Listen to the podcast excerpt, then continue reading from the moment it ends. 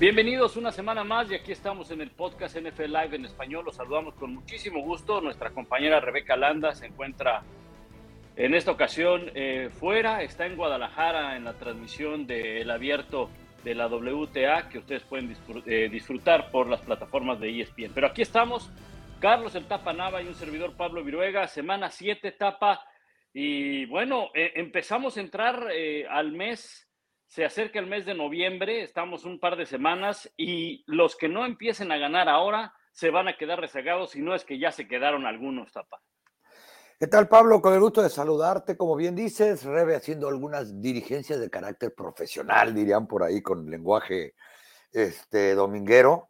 Y sí, parece increíble, pero nos estamos acercando a la mitad de la campaña y como tú bien dices, los que no empiecen a ganar y se empiecen a rezagar, pues que esperen el camión del próximo año, porque muchas sorpresas, para bien o para mal.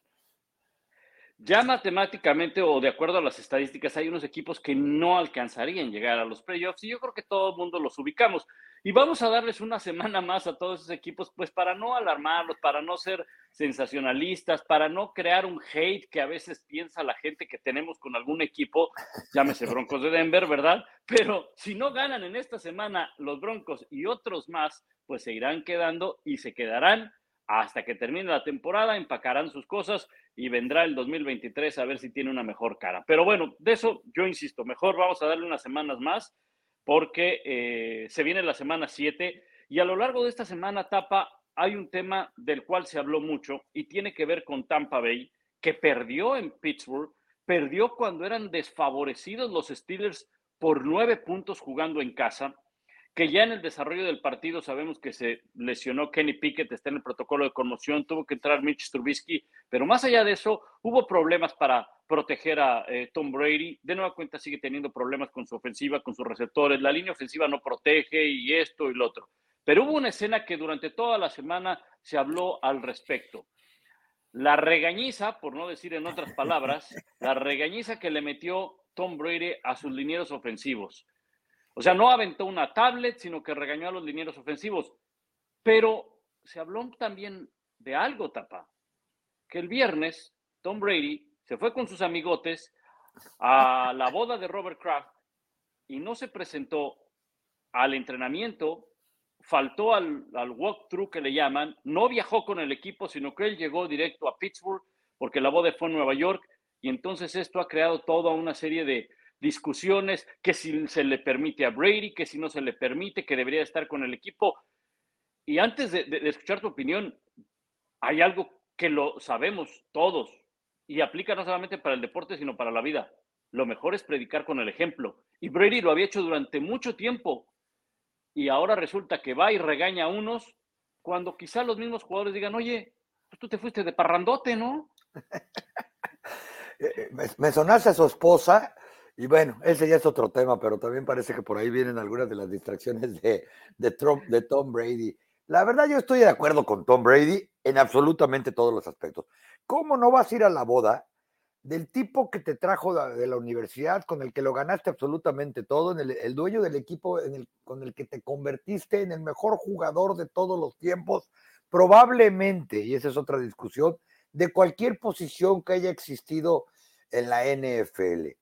Si ya fuiste a esa boda en un viernes, estás jugando tu vigésima segunda temporada en la NFL, vas a ir al walkthrough o no, pues seguramente le dieron permiso. No es que de repente se hayan enterado los Buccaneers de que, andaba en Nueva York este, echando relajo en la boda de, de su amigo Robert Kraft. Seguramente lo habló, lo platicó, incluso con semanas de antelación, se llevó su tarea, si es que tenía que hacerla, repito, es Tom Brady. Él es la excepción que confirma la regla, es el muchacho que juega como si tuviera 20 años a los 45 años de edad. En segunda, pues obviamente le quedaba más cerca y probablemente menos complicado tomar un avión privado, como seguramente lo hizo el mismo Robert Kraft, lo ha de haber mandado en alguno de sus aviones, directo a Pittsburgh, que tener que regresar a Tampa Bay cuando el equipo iba a viajar en sábado a mediodía. Eh, hasta ahí voy de acuerdo. Y finalmente, Brady sabe que tiene una cámara enfrente 24 horas al día. Cuando empezó a embarrar, porque no hay otra frase, a todos sus compañeros en la banca, sus linieros ofensivos en particular, bueno, o él sabía, y como dijo alguno de sus compañeros, quería motivarlos, incluso sabiendo que esto lo iban a poner en televisión, pero él sabía perfectamente lo que iba a suceder, las reacciones que iba a generar, pero ¿dónde llegará ya su desesperación? Que lo hizo. Brady está haciendo cosas que, que jamás se había hecho, pero también hay que entender, es la primera vez que tiene 45 años, es la primera vez que va tres ganados y tres perdidos en años. Eh, si pierde la próxima semana va a ser el peor arranque de su historia después de siete partidos.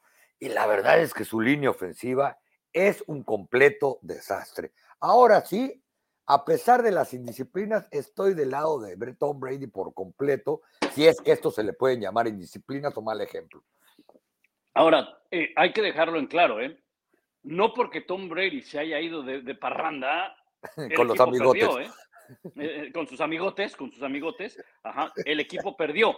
Eso no, o sea, definitivamente no. El equipo pierde por, por, varias razones. La línea ofensiva, no ha habido esta comunicación con los receptores, el, el, juego terrestre no está caminando y la defensa tapa ya no es tan imponente como la de otros años y lo empezamos a ver de nueva cuenta en el primer partido contra los Dallas Cowboys, que mira que le pusieron presión a Dak Prescott y quizá fue el mejor partido de esa defensiva, pero conforme han avanzado las semanas, esta defensiva ya no es la de otros años, ¿no? Entonces, volvemos al mismo punto, solo Brady, ni Manning, ni Marino, ni Elway, ni Montana, ni el que tú me digas, solo no va a poder ganar. Entonces, eh, fue algo que yo creo que se hizo más grande de lo necesario. Yo creo que sí, eh, Tom Brady pues tenía que haber estado con el equipo o al menos aclararlo o lo que sea, o, o quizá a, lo mejor no exponerlo de esa manera cuando tú te vas de, fiesta, ¿no? Lo que es un hecho es que el equipo no está caminando y como tú dices, creo que tiene que haber algo en el sentido en, el cual el equipo pueda eh, cambiar el rumbo y seguramente con Tom Brady ahí lo va a hacer, porque no será la primera ocasión que Brady esté en una situación así eh, en su carrera. Sucedió también con New England. Yo me acuerdo mucho de aquel partido que New England perdió contra Kansas City por una paliza en, en Foxboro y todos decían, es el fin de la era, que no sé qué, y Teo Mala creo que ganó otros dos o tres Super ya ni sé cuántos Super Bowls ganó después de eso Tom Brady, pero ganó. Entonces sabe cómo componer las cosas. Lo que sí es que han sido una serie de eventos en la vida profesional y personal de Brady que nos hace pensar que a lo mejor no está del todo enfocado en el, eh, en el deporte o en, eh, o en, su equipo. Pero es un, es un conjunto que está 3-3, o sea, no es que esté eliminado, pero sí tiene muchas cosas que arreglar. Sí, la verdad es que como tú le decías al principio del, del show, ¿no? Si Brady no se apura, Tampa Bay no se apura, cuando volteen a ver, están fuera del cuadro de postemporada, porque no solamente se, se, trata de ser campeón divisional, sino empezar a voltear a ver hacia los comodines, incluso de otras divisiones. Eh, Brady está frustrado, es un hecho. Y obviamente no es de hule, por más que siempre haya aparecido la persona perfecta dentro y fuera del, del campo, me refiero en cuanto a conducta personal. Cuando tú tienes problemas afuera, cuando tú anunciaste el retiro y a las dos semanas regresas, cuando todo mundo eh, ha visto expuesta su vida personal por primera vez, cuando el muchacho está más cerca de los 50 que de los 40, sus hijos están creciendo, pues es un hecho que él tendrá que empezar a pensar eh, en otras cosas, ¿no? Nos sucede a todos, no solamente a los jugadores de fútbol americano en cuanto a vida personal y, profesional. Pero si de ese lado sumamos a que Brady no tiene una línea ofensiva consistente. El año pasado tuvo tres linieros reclutados al tazón de los profesionales, de los cuales ninguno de los tres está jugando con él en este momento, incluyendo retiros y cambio de equipo. Si por, otro lado, la defensa, como bien dices, ha bajado el nivel. La explosividad de sus receptores no ha estado ahí porque todos sabemos que están golpeados. Y a pesar de que el equipo no ha estado exactamente en su mejor forma, también hay que decirlo, por ejemplo, la derrota que fue súper sorpresiva contra los Steelers de la semana anterior, unos Steelers que nos hemos cansado de decir que están bien entrenados y que con piedras de repente tratan de hacer diamantes y están ahí en la competencia y así lo van a seguir haciendo hasta que termine la temporada. Mal que bien, eh, fueron cosas muy circunstanciales por las que Pittsburgh los derrotó. Los derrotaron por dos puntos. Brady sabía que podían hacer mejor. Brady está viviendo, reitero, uno de los peores arranques de temporada en números y como equipo, pues obviamente la frustración llegó. Y como dicen sus linieros ofensivos, Brady se ha ganado el derecho de hacer lo que hizo el fin de semana pasado. La última ocasión que Brady estuvo 3-3 fue en el 2012 con los Patriots. Ganó siete de manera consecutiva, nueve de los últimos diez para finalizar, 12 ganados, cuatro perdidos en ese 2012, perdiendo en eh, el juego de campeonato de la conferencia americana. Nada más. Esta es la cuarta ocasión que Brady en su carrera está en punto 500 o peor después de los primeros seis juegos, que fue temporada 2012, 5, 12 y ahora en esta 22. Ahora, ante todo problema, ante toda tormenta, ¿qué dice? Después de la tormenta viene la calma. Y la calma se llama Carolina, porque no hay equipo más calmado, más mediocre y más malo en la NFL que las Panteras de Carolina. Últimos, penúltimos, antepenúltimos, en el departamento que usted me digan. En el cadenero es el último de la NFL, que no tiene nada que ver. El, que pinta el campo pinta las rayas chuecas. O sea, es un equipo, es un desastre, tapa. Ha ganado uno, ha perdido cinco, le ganó a Nuevo Orleans, sabe Dios cómo le ganó. Lleva tres derrotas de manera consecutiva. Su coach que inició ya no está. Es el último en cuanto a la ofensiva. Son patéticos los números que tiene eh, Carolina. Aunque juegan en Carolina, pues obviamente Tampa Bay sale como favorito y no hay mejor manera de componer las cosas o de al menos sacar una victoria que compone un poco la situación para Tampa Bay que enfrentar a Carolina. Y que además es juego divisional, Tapa. No, pues dirán por ahí, ¿no? Lo que hace muchos años a propósito de los playoffs de las grandes ligas escuchaba en el clubhouse de los Rangers cuando los Rangers dominaban la liga americana, ¿no? No hay mal que no se cure con una gira por Houston cuando Houston perdía cada año más de 100 partidos. Pues seguramente ahorita Tampa Bay y, los amigos de Brady dicen, no hay mal que no se cure con, una, con un enfrentamiento contra los Carolina Panthers, ¿no? Que para colmo y después de todo lo que dijiste, a su mejor o único receptor rescatable en cuanto a producción de fútbol americano se refiere, a Robbie Anderson lo acaban de canjear hacia Arizona, que a su vez tiene la lesión de Marquis Brown, después de que casi le pega al entrenador de posición en televisión nacional, eh, tuvo tremenda legata. Ese, ese equipo de Carolina es un lío, está completamente al revés. El, ya anunciaron que va a ser, eh, que ya no va a estar Baker Mayfield esta semana, que porque dice que está, está lastimado. Va a regresar Sam Darnold, pero no va a jugar esta, e, este partido tampoco.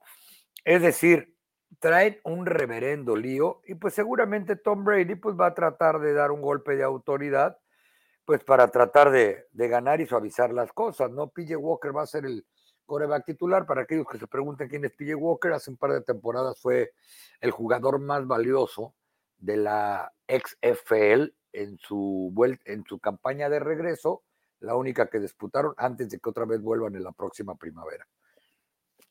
Por cierto, también hay muchos rumores en el tema de Carolina, hay muchos rumores de que Christian McCaffrey, el mejor corredor que tienen, o el mejor jugador que tienen en toda la organización probablemente pueda ser cambiado. Se habla de los Rams, se habla de los Bills de Buffalo, incluso de San Francisco. Recuerden que la fecha límite de cambios es el primero de noviembre. Ya lo platicaremos en su momento. Muy bien. Bueno, nada más para finalizar este tema. Tampa Bay sale como favorito, a pesar de que se juega en Carolina por 11 puntos, con todo y las alegatas de Brady. Ahora sí puede agarrar fin de semana. Le hubiera dicho a Robert Kraft, mueve la, la boda una semana y entonces ahora sí llego bien crudote, ya ni me cuido ni nada. Oye, es que jamás imaginaron, cuando vieron el calendario y estaba buscando cuándo casarse, Robert Kraft dijo, ah, es contra Pittsburgh, ya no estaba en Roethlisberger, no va a pasar nada, jálate, bro.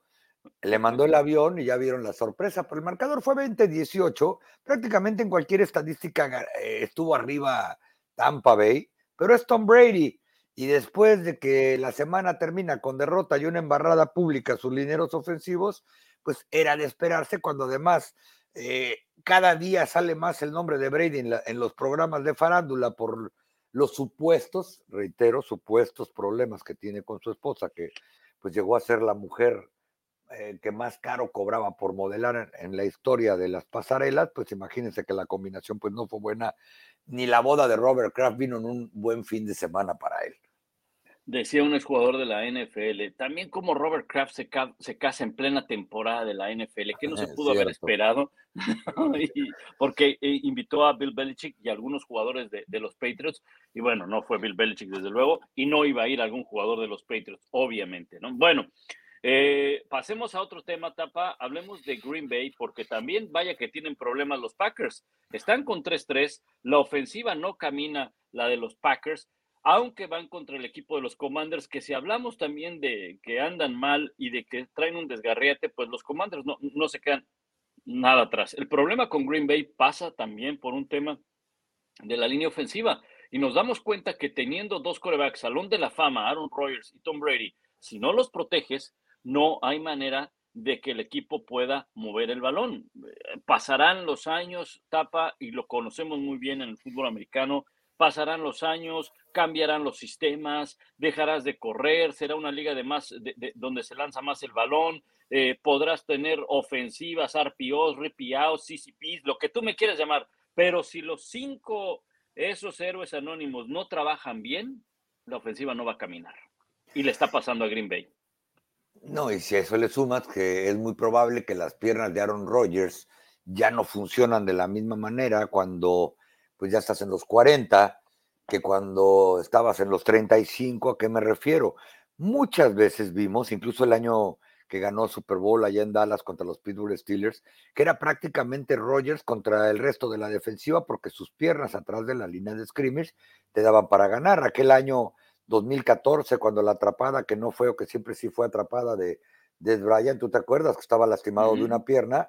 tenía cuatro linieros suplentes enfrente y de todos modos, con atrapado sin atrapada de Bryant, Bryant, le dio para eliminar a los Dallas Cowboys prácticamente con una sola pierna, igual cuando jugaron el Super Bowl, eh, era una línea ofensiva completamente parchada y le dio, ahora ya no le está dando. Si eso le sumas que era evidente la ayuda que tenía por parte de Davante Adams, quien a pesar de que este año no está viviendo su mejor temporada, cuando se fue de Green Bay, para mi humilde gusto, era el mejor receptor que había en la NFL. Siempre he dicho que todos sabíamos qué, qué trayectoria iba a correr Davante Adams cuando estaban en zona de gol, pero nadie la podía defender. Entonces, ¿qué pasa? Que ahora, pues ya no le alcanza probablemente el talento físico a, a Aaron Rodgers para hacer crecer y hacer lucir como superestrellas a sus receptores. Si a eso le sumas que la verdad es que sus receptores no están jugando bien. Eh, tampoco se trata de que los empiece a exhibir cada semana, porque seguramente ya alguien le dijo que estuviera más seriecito, pero de acuerdo a estadísticas de ESPN Research and Info, sus receptores están prácticamente en el lugar 29, de acuerdo a una combinación matemática que es complicada de explicar, pero que tiene validez científica, están 29 de 32 equipos en habilidad, habilidad para desmarcarse. Están en el lugar 24 en cuanto a calidad de recepciones se refiere y están 30 en cuanto a calidad de rutas que corren, pues imagínate la combinación, ¿no?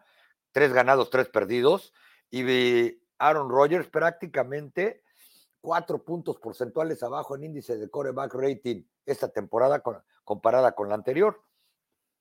Sí, e, el inicio de los Packers no se presentaba desde el 2012, marca de 3 y 3, eh, aunque ese año llegaron a la postemporada, acabaron perdiendo el juego divisional, si no mal recuerdo. Ahora, en el 2010 hacía referencia a ese año que ganaron el Super Bowl. También empezaron con marca de 3 y 3, aunque era un equipo completamente diferente y era un Aaron Rodgers completamente distinto. Creo que este equipo desde hace algunos años, desde que llegó Matt LaFleur, y mira que Aaron Rodgers viene de ser dos veces el MVP. Para que seas MVP es porque tienes que lanzar el balón siendo quarterback y es porque debes de tener buenos números. Pero el juego terrestre lo ha ido ayudando más y más y más Aaron Rodgers. Y creo que hoy más que nunca necesita de ese juego terrestre porque tú decías, no está esa figura que es Dante Adams, ya no está. Y entonces se elimina una, pues una opción de pase profundo, mano segura. Eh, ¿Cuántas veces hemos visto que los, los eh, receptores, no es que no tengan separación, más allá de que no tengan separación, tapa, no pueden ganar en el hombre a hombre porque pues obviamente no tienen el físico que tenía Davante Adams o que tiene Davante Adams. Entonces, eh, es un tema del cual Aaron Rodgers, como tú bien dices, en conferencias de prensa, o más bien en conferencias de prensa, ¿no? Como que ya no quiere embarrar a sus compañeros, pero de alguna otra manera, muy filosófico, porque ahora anda muy filosófico Aaron Rodgers, dice, tenemos que simplificar nuestro juego. Y me encantó que al otro día, eso, eso lo dijo después del partido, tenemos que simplificar nuestra manera de mover el balón y nuestra ofensiva y demás. Y al otro día le preguntan a Matt LaFleur que qué opinaba de eso y dice, no sé a qué se refiere.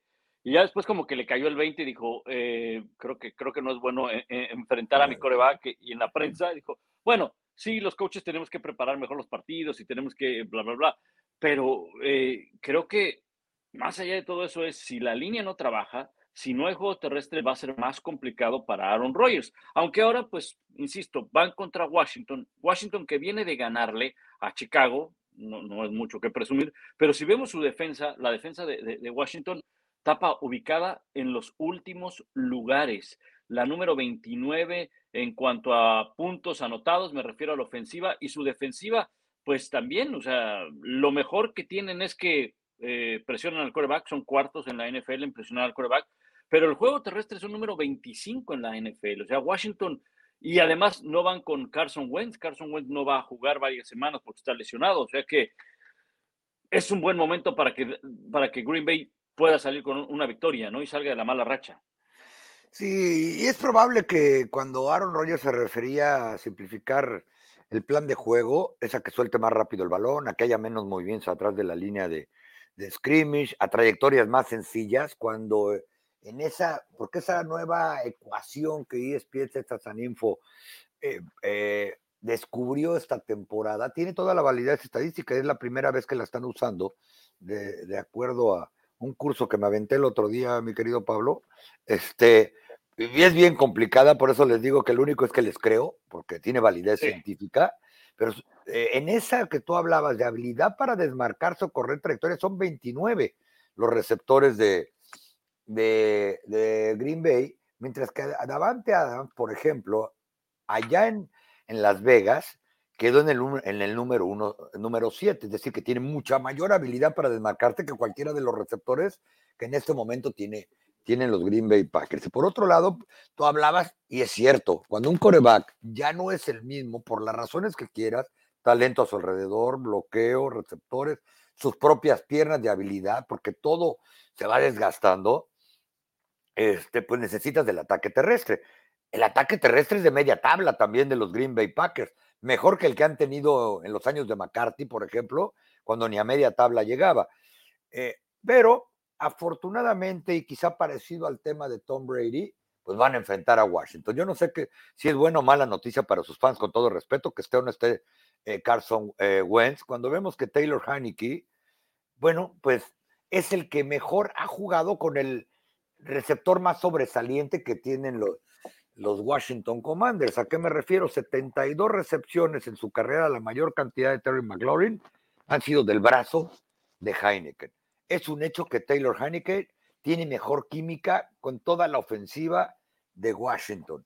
Y al final del día, bueno, Ron Rivera yo creo que está viviendo su última temporada en Washington. Una vez se dice una cosa, el otro día se desdice.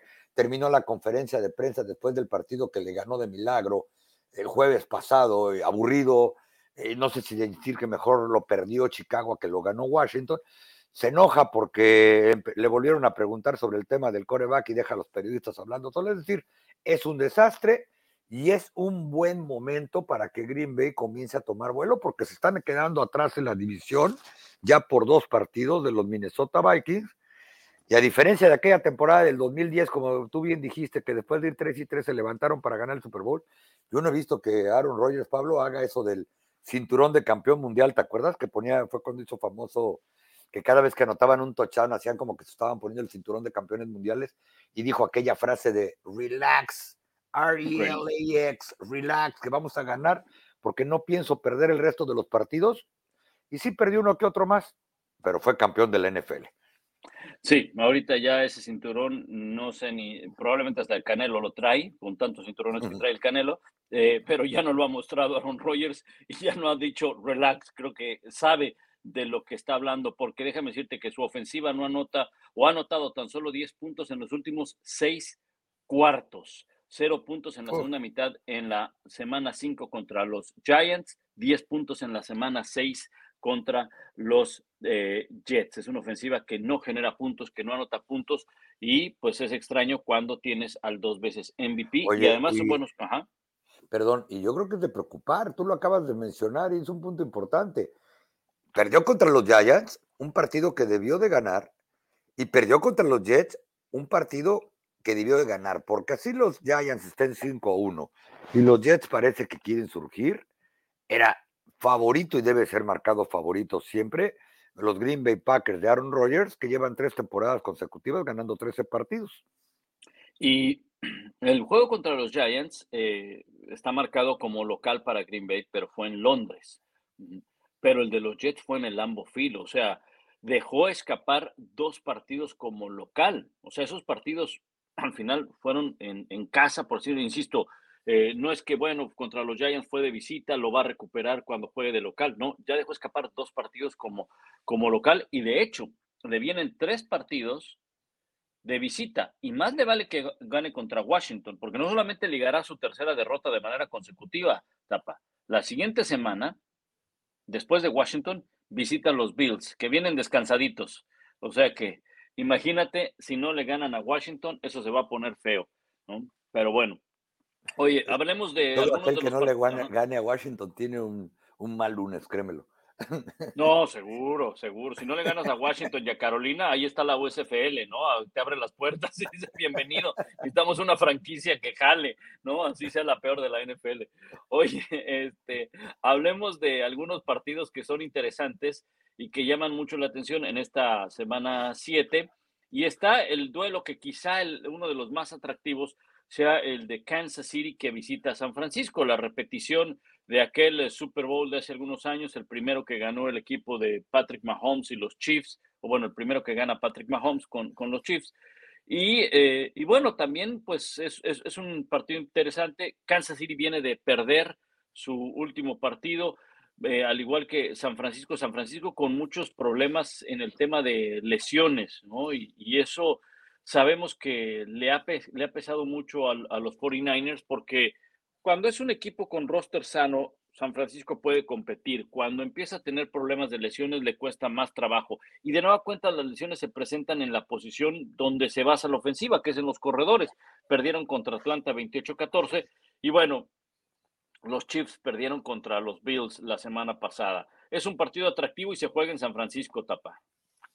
Sí, tiene el morbo ya con Jimmy Garoppolo, como tú dices, es una repetición de aquel Super Bowl que ganó Pat Mahor, pero las circunstancias también, como lo acabas de decir bien y claro, son completamente diferentes e incluso solo hay que ver lo que sucedió la semana anterior. No es lo mismo perder contra Atlanta que perder contra los Bills de Buffalo. Últimamente todos pierden contra los Bills de Buffalo y el día que Buffalo perdió fue una de las sorpresas más grandes en lo que va de la, en la temporada. Y por si fuera poco, la verdad es que el contexto estadístico no ayuda en lo más mínimo las esperanzas de los más positivos y optimistas aficionados que tengan los 49ers. ¿Tú sabías, Pablo, que, que Pat Mahomes con su chief le ha ganado 13 partidos consecutivos a los equipos de la conferencia nacional? Su marca de por vida es de 15-2. Si a eso le sumamos lo que tú bien acabas de mencionar, las lesiones de San Francisco, pues la verdad es que el panorama no luce muy bien para los de Garópolo y sus amigos. Eh, Kansas City, la verdad es que me ha sorprendido lo bien que está jugando sin Tyreek Hill, ¿no? Que antes uno hubiera pensado que era Tyreek Hill, Travis Kelsey, Pat Mahomes los que movían ese equipo. El ataque cada vez está más balanceado. La defensa es menos mala o mejor, como lo quieran ver, que en temporadas anteriores. Y este equipo está equilibrado y, y creo que le puede ganar y ganar de manera amplia a estos 49ers. Sí, San Francisco dependerá mucho de su defensa. Es la mejor defensiva que hay eh, en cuanto a yardas, la segunda mejor en cuanto a puntos por tierra, por pase. Está, está sumamente, está muy, muy bien ubicada la defensa de, de los 49ers eh, en cuanto a las estadísticas. El tema es que, y, y, siempre va a ser el debate, ¿no? Una mejor defensiva contra el mejor ataque, porque si algo hay que señalar de Kansas City que tiene mejor colocado en las estadísticas, pues es su ataque. Su defensa siempre ha sido un, un, tema Ahí, aunque este año la defensa contra la carrera de los Chiefs es la número 4 de la NFL. Y hablabas de la ofensiva. Fíjate estos datos. Número 5 en cuanto a yardas, número 1 en cuanto a puntos, 4 por pase, tercera, segunda en terceras conversiones, o sea, eh, segunda en zona roja. Se fue Tyreek Hill y las cosas no cambiaron mucho, simplemente, o sea, no cambiaron estadísticamente. Cambiaron en su forma de juego, sí, definitivamente que cambiaron, porque ahora es un equipo que lanza más el balón en pases cortos, eh, probablemente depende mucho de Travis Kelsey en zona roja, por momentos llega a correr bien el balón, aunque por momentos se olvidan de algunos jugadores. A mí me extraña que no le han dado el balón ahora a Pacheco en las últimas semanas, después de lo bien que lo hizo contra Tampa Bay. Pero bueno, pues va a enfrentar un equipo del cual, si no corre el balón, es difícil que pueda ganar un partido, porque de eso depende mucho San Francisco y el propio Jimmy G. No, y San Francisco depende mucho también de la presión que le meten a los corebacks del lado defensivo, es decir, su defensa es espectacular, presiona por todos lados. El problema es que van, a, van a enfrentar a un coreback que parece que se crece cuando tiene más problemas. Es el primero en porcentaje de pases de touchdown y pases de completos en general cuando está bajo presión. Es el primero en, en, completar pases en primera oportunidad cuando le mandan el blitz o está bajo presión. Quizá la defensa de San Francisco pues va a montar mucho su plan de juego en tratar de, aislar a Travis Kelsey, quien sigue siendo un monstruo, lidera prácticamente a todas las alas cerradas de la liga en casi cualquier estadística trascendente, y la defensiva de los 49ers es la segunda que menos yardas y menos recepciones le permite a las cerradas en un partido. Es decir, la verdad es que eh, la, la defensa va a tener que cargar con, con San Francisco si aspiran a ganar o al menos a que el marcador no vaya a quedar abultado porque se ve muy superior en prácticamente todas las fases ofensivas del juego el equipo de San Francisco contra estos 49ers. Exactamente, va a ser un partido atractivo, va a ser un partido interesante y del cual pues estaremos platicando la próxima semana. Creo que eh, Kansas City sí tiene eh, pues más argumentos, no solamente a la ofensiva, sino también a la defensa como para poder llevarse este, este partido. Hay otro que, bueno, estadísticamente es disparejo, pero llama la atención por el hecho de que regresa Dak Prescott eh, tapa y bueno, tú has estado ahí al pendiente, aunque estás en la cobertura también de, de, las grandes ligas, pues estás al pendiente, por supuesto, de lo que pasa con los Dallas Cowboys. Regresa Dak Prescott, van a jugar contra los Lions, no tienen ofensiva, no tienen defensiva, perdón, los Lions, es un equipo que anota puntos, pero también permite muchísimos puntos. Y viene Dak Prescott eh, después de lo que ocurrió el, eh, domingo por la noche ante Filadelfia, donde creo que hay dos enseñanzas y, de, ese partido. Filadelfia es toda una realidad y para los que no querían ver, ahí está la realidad de Cooper Rush. Cooper Rush es un coreback promedio suplente en la NFL. Ya me estoy viendo bien buena gente, ¿eh? Promedio suplente. No está dentro de, no está dentro de los mejores suplentes de la NFL, no lo está.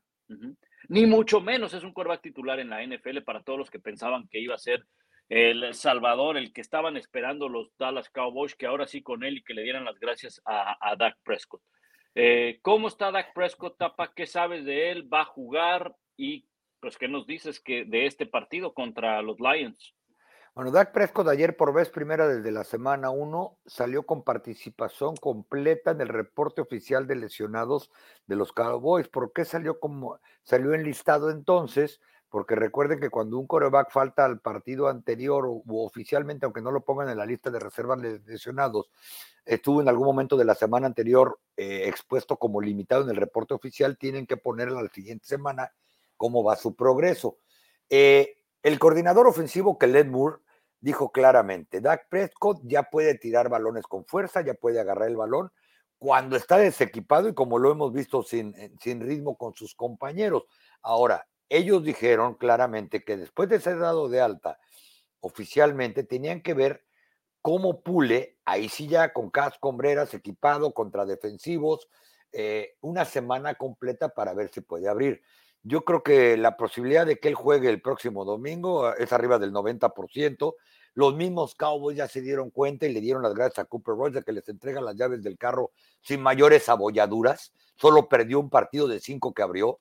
Si en ese momento los Cowboys le hubieran dicho lo compras o y te vas a descansar cinco semanas, lo hubieran comprado, pero con los ojos cerrados, igual que el 90% de los aficionados. Esos aficionados que ya se dieron cuenta que sí te viste muy este, buena onda, ¿eh? porque yo ni siquiera creo que Cooper Rush sea un suplente promedio en la NFL. Eh, no, tiene, no tiene brazo. Yo creo que los Cowboys la próxima temporada deberían de contratarlo de coach, porque se ve que maneja bien el sistema, que se prepara como nadie, que va bien con el plan de juego, pero no tiene talento y habilidades para desempeñar el plan de juego. Todos lo vimos, la última intercepción contra CeeDee Lamb resume lo que ha sucedido. CeeDee Lamb estaba completamente abierto, el juego se hubiera puesto un poco más parejo, no estoy pensando quizá que lo hubieran ganado a, a Filadelfia, pero no llegó el balón, pero ni por cinco yardas, ¿no? Algunos dicen que CeeDee no fue a pelear por la bola, es que no llegaba. O sea, ya, ya CD que podía hacer fue y tacleó o medio tacleó, vamos a decirlo así, ya en el piso de otro jugador, por un lado. Por otro lado, eh, en cuanto a este partido, pues los Cowboys van a estar en casa. Eh, quizá la gran duda es ver si la ofensiva de Filadelfia no terminó por desnudar algunas de las carencias de las que hemos venido hablando que tiene la defensa de Dallas. La defensa de Dallas es muy buena para presionar corebacks, pero sufre terrible contra la carrera. Lo vimos desde el primer partido contra Tampa Bay. Bueno, en cambio, la ofensiva de, de Detroit trae dos corredores de más de 300 yardas, un coreback que es poco espectacular, Jared Goff, pero que ya entendió sus limitaciones y ahora pasa lo necesario, no tira intercepciones y va moviendo el balón. Dallas con Dak Prescott va a tener que anotar muchos puntos para ganar un partido, porque sí, la defensa de Detroit podría darle la oportunidad a Dak Prescott de hacer un juego de pretemporada en temporada regular para todos los millones de aficionados en español que tienen los Leones de Detroit. Son muy malos los defensivos de, Detroit. Sí, son muy malos, son los últimos eh, en, puntos, en yardas, en, en varios departamentos esa, e, esa defensiva. Y, bueno, pues eh, si bien es cierto que esta defensa de Detroit, perdón, esta ofensiva de Detroit anotó muchos puntos, bueno, pues van contra una de las mejores defensivas que hay, que es la de los Dallas Cowboys. Vimos lo que hicieron contra Filadelfia, lograron detener en, eh, en la segunda mitad a, los Eagles y eso que, bueno, pues hay que señalar que unos de los puntos vinieron por las intercepciones de, de Cooper Rush, luego que se la jugaron ahí en cuarta oportunidad pero bueno, la defensa los mantuvo ahí, en el tercer cuarto los secó por completo. Y completamente de acuerdo, Tapa, y aquí lo decíamos y en otros espacios también lo, lo, lo, manifestábamos, ¿no? El tema de, de, Cooper Rush, ¿no? O sea, Cooper Rush, pues no tiene brazo, no tiene brazo, y quedó más que evidente el, el, el domingo, ¿no? Hubo, hubo pases que, o sea, yo no había visto desde hace mucho un quarterback en la NFL que bombeara un pase o sea, que le pusiera aire, que, que, saliera así para arriba hacia la línea lateral, ¿no? O sea, cuando, cuando tú ves a un Josh Allen que mete un, un balazo de 35 yardas hasta la zona de anotación con precisión, puntería, ¿no? De 35 yardas, y ves un Cooper Rush que de 15 yardas eh, avienta un, globito así, y el defensivo eh, se cae, se levanta, se tropieza, da una marometa y casi lo intercepta, y ese balón tardó tres días en llegar, tres días en llegar, ¿no? Entonces, pues sí, no tiene brazo, la verdad, Cooper Rush para, para competir en la NFL. No quería ser tan, tan manchado con Cooper Rush, pero pues es la verdad, ¿no? las victorias no siempre eh, reflejan la calidad de un quarterback, porque las victorias son en equipo y eso es lo que viene ocurriendo con Dallas. Ahora, lo que sí es que, ajá, tapa, lo que sí es que, lo que sí es que Dallas con Dak Prescott, por cómo ha estado jugando, debería ser un mejor equipo. Y muchos dirán, ah, es que Dak Prescott no ha funcionado. ¿Lo has visto? Sí, lo he visto el año pasado. Ah, bueno, el año pasado es el año pasado. Ve esta defensa cómo está jugando ahora, ve cómo está corriendo. Bueno, pero es que ve lo que pasó con Tampa Bay. Un partido no puede definir toda una temporada, ¿no? Lo que, lo que sí va a ocurrir es que Dak Prescott va a llegar a un equipo que está enrachado, sobre todo del lado defensivo, que puede correr, y no me extrañaría, Tapa, que a lo mejor mucho de lo que veíamos con Cooper Rush lo empiecen a poner con Dak Prescott para que entre en ritmo Dak Prescott, para que tenga mayor confianza, para reducir sus, sus, intercepciones o, sus fallos y luego empezar a ser más agresivos, porque no hay duda que la ofensiva con Dak Prescott es más agresiva que, que con Cooper Rush. No, y, reitero, eh, todo eso que mencionaste lo pueden poner en práctica en un juego de temporada regular contra una defensiva que históricamente es la peor de Detroit probablemente en la historia. Es una defensiva eh, que no ha permitido que su equipo gane partidos cuando, vamos a ponerlo de esta manera, solamente hay dos equipos que han anotado más puntos que los Leones de Detroit. Se llaman Kansas City y Buffalo. De ese nivel, los, dos favoritos de la conferencia americana para llegar al Super Bowl son los únicos que han anotado más que, que los Leones de Detroit. ¿Cómo será la defensa que por segundo año consecutivo eh, han perdido al menos cuatro partidos en sus primeros cinco? El año pasado arrancaron 5-0, este año están 1-4. Entonces, hay que ser, hay que no tener defensivo, escasear por completo, y de ahí, para que tengas tan malos resultados con tan potente ofensiva, por lo menos en, anotaciones, porque en esta liga no se gana con yardas recorridas ni con yardas frenadas, se gana con puntos en el marcador. Entonces, Dak Prescott, pues pueden probar muchas cosas. Es probable que si no fuera la defensa de Detroit, todavía lo, estarían pensando más si juega o no juega Dak, Prescott. Eh, ahora, la gente que históricamente, al que sea coreback en Dallas, van sobre él a menos de que se apellide Eggman o Stovak, hay que decirle, Dak Prescott viene de poner la mejor ofensiva en yardas ganadas y puntos de la temporada pasada, por donde quieran y le gusten y manden. Eh, Dak Prescott viene de una temporada de 12 victorias. Dak Prescott ha sido uno de los corebacks más consistentes con su ofensiva desde que debutó en el 2016 a la fecha. Él no es Josh Allen, tampoco es eh, Patrick Mahomes, pero yo les aseguro que si mañana Dak Prescott está disponible para en, la, en el cierre de, de, canjes de la liga, hay por lo menos 20 equipos que levantan la mano para tratar de contratarlo con todos esos 40 millones de, de, dólares de salario anual. Así que e, ese es el coreback titular de los Dallas Cowboys para el que fue diseñado este equipo y que tendrán que esperar que regrese bien de la mano para que este equipo de los Cowboys, que tampoco es que el calendario venga con lo más difícil, ya jugaron contra el campeón de hace dos años. Ya le ganaron a los dos equipos que fueron al Super Bowl anterior. Eh, está rayado con su marca de 4-2 para que regrese en la parte menos complicada del calendario el coreback titular. Sí, exactamente. Bueno, ahí está. Creo que Dallas debe ganar este partido. Juegan en casa, van contra un equipo como el de los eh, Leones de Detroit, que pues ya decíamos los problemas que tiene y, la carencia en cuanto a su defensiva. Eh, vienen de eh, perder tanto el equipo de Dallas, Detroit viene de descansar, si no mal recuerdo, ¿no? Me parece que descansó, sí, descansó, descansó la, la semana pasada y bueno, pues después de una semana de descanso, ahora le toca viajar a Dallas, donde los Cowboys obviamente pues salen como favoritos para ganar este partido. Quiero ver nada más eh, por cuánto salen como, como favoritos. Debe ser una, una cantidad considerable, tapa. Siete puntos. Siete puntos salen como favoritos los Dallas Cowboys. Oye, el lunes, el domingo por la noche, el domingo por la noche presenta un duelo clásico en la conferencia americana, ¿eh? los Steelers contra los Miami Dolphins. Regresa tú a Taigo Bailoa para hacer el quarterback. Los Steelers vienen de ganar. Eh, hasta donde tengo entendido, Kenny Pickett no jugará, sigue bajo el protocolo de conmoción, o al menos hasta el momento que grabamos este podcast, eh, que es jueves por la mañana, no ha sido dado de alta para poder jugar, será Mitch Trubisky. Pero bueno, Miami regresa con Tua, que con Tua fue cuando se mantuvieron con esa ofensiva explosiva, y creo que los Steelers, si bien es cierto que le ganaron a Tampa Bay, pues es un equipo que, independientemente de la victoria, pues tiene carencias, sigue mostrando carencias en sus líneas, en su línea ofensiva, la línea, la, defensiva permite jugadas grandes, le cuesta trabajo frenar el juego terrestre, y Miami jugando en casa, creo que va a tener grandes posibilidades de ganar ese partido. Sale como favorito Miami por siete. Sí, intentará convertirse en apenas el segundo equipo en Pittsburgh en ganar un partido cuando son favoritos, eh, desfavorecidos, perdón, por al menos siete puntos. La verdad es que sí se ve complicado para los Steelers. Habrá que ver cómo viene tú a Taigo Bailoa, que créanmelo, yo no soy detractor de él, ni mucho menos, pero a mí sigue sin convencerme como coreback titular en, la NFL. Tiene muy buenas armas a su alrededor. Pittsburgh es un equipo que pues lleva ya, yo creo que por lo menos tres años compitiendo más con disciplina y plan de juego que con talento sobre todo del lado ofensivo del balón.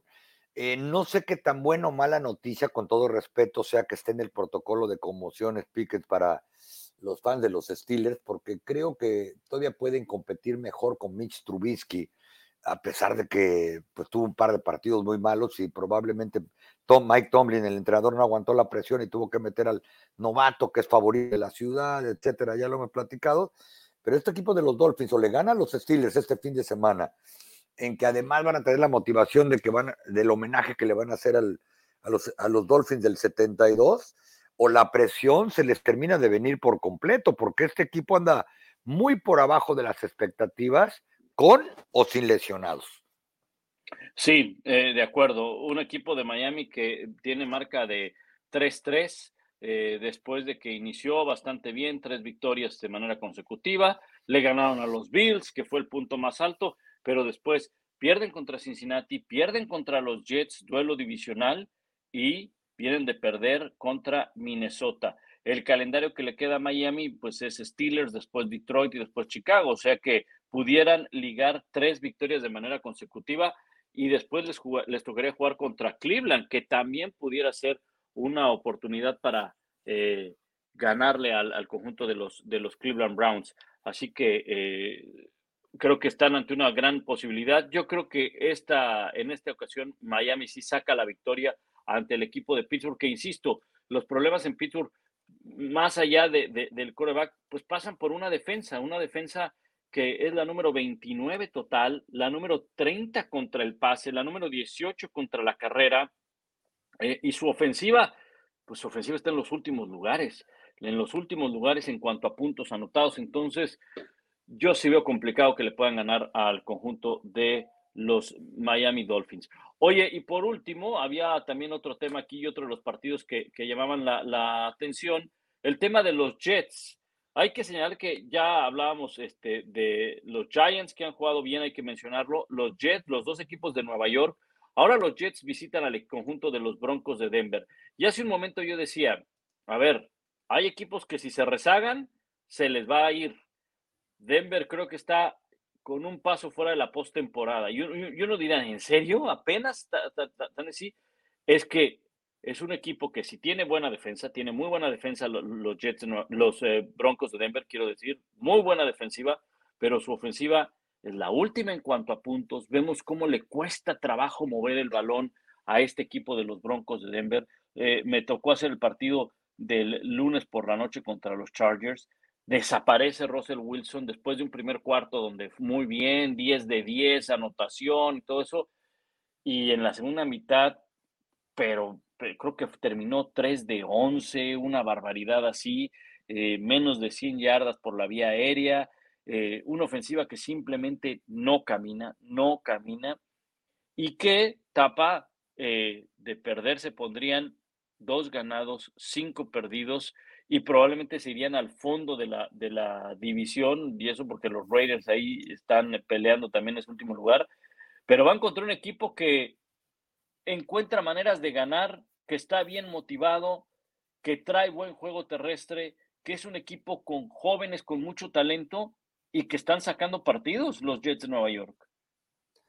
Sí, sin duda, no, los Broncos pierden y, hay que ser realistas, se olvidan por completo de los playoffs, los problemas van a comenzar a incrementarse, quién sabe si el entrenador Hackett vaya a terminar la, temporada regular ahí, quién sabe si de repente aparezca en la lista de reservas de lastimados para toda la temporada Russell Wilson, etcétera, etcétera, etcétera.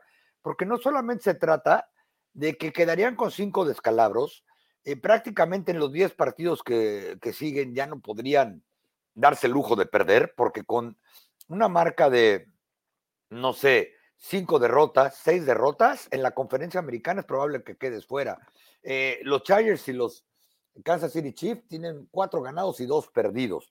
Peor aún, esta semana en particular, pues sí, quizá todos volteamos a ver por arriba del hombro a los Jets de Nueva York, pero los Jets tienen una ofensiva que anota más que los Broncos de Denver, una ofensiva de arriba de media tabla y hay que darles un aplauso cuando recordamos que su coreback titular, Zach Wilson, no, no estuvo hasta hace dos partidos, apenas está recuperando de una lesión de pretemporada.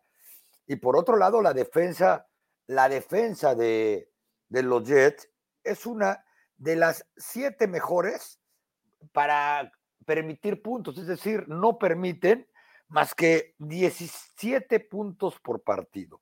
Queda como resultado cuando juegas contra la peor ofensiva para anotar que hay en esta temporada, pues que la cuestión se le ponga ruda a los Broncos de Denver por donde, por donde lo veas. Es decir, eh, no sería una sorpresa en este momento, al día de hoy, que los Jets le ganen a los Broncos y créanme, peores cosas van a comenzar a pasar fuera, fuera del campo de juego para unos Broncos de los que yo no sé quién podría comprar la idea de que con el core, traen al coreback Russell Wilson y les iba a cambiar por completo la fisionomía.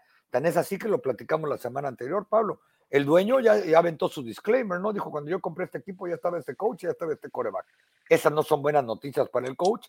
Y para el coreback, pues va a tener que seguir ahí porque les costó buena parte de su futuro.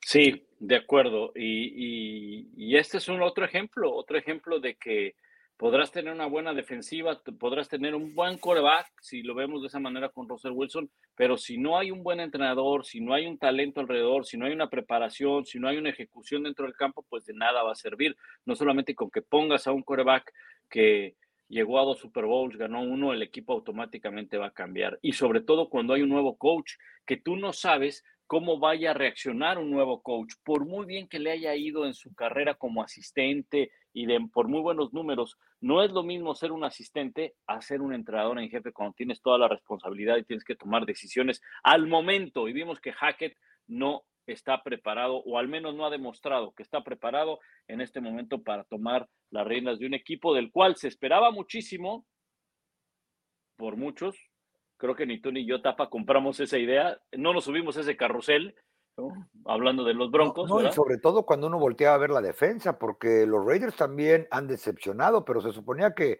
Kansas, Chargers y Raiders, eh, uno los voltea a ver y decíamos, bueno, están dos escalones arriba que los Denver Broncos con todo el que traigan a Russell Wilson.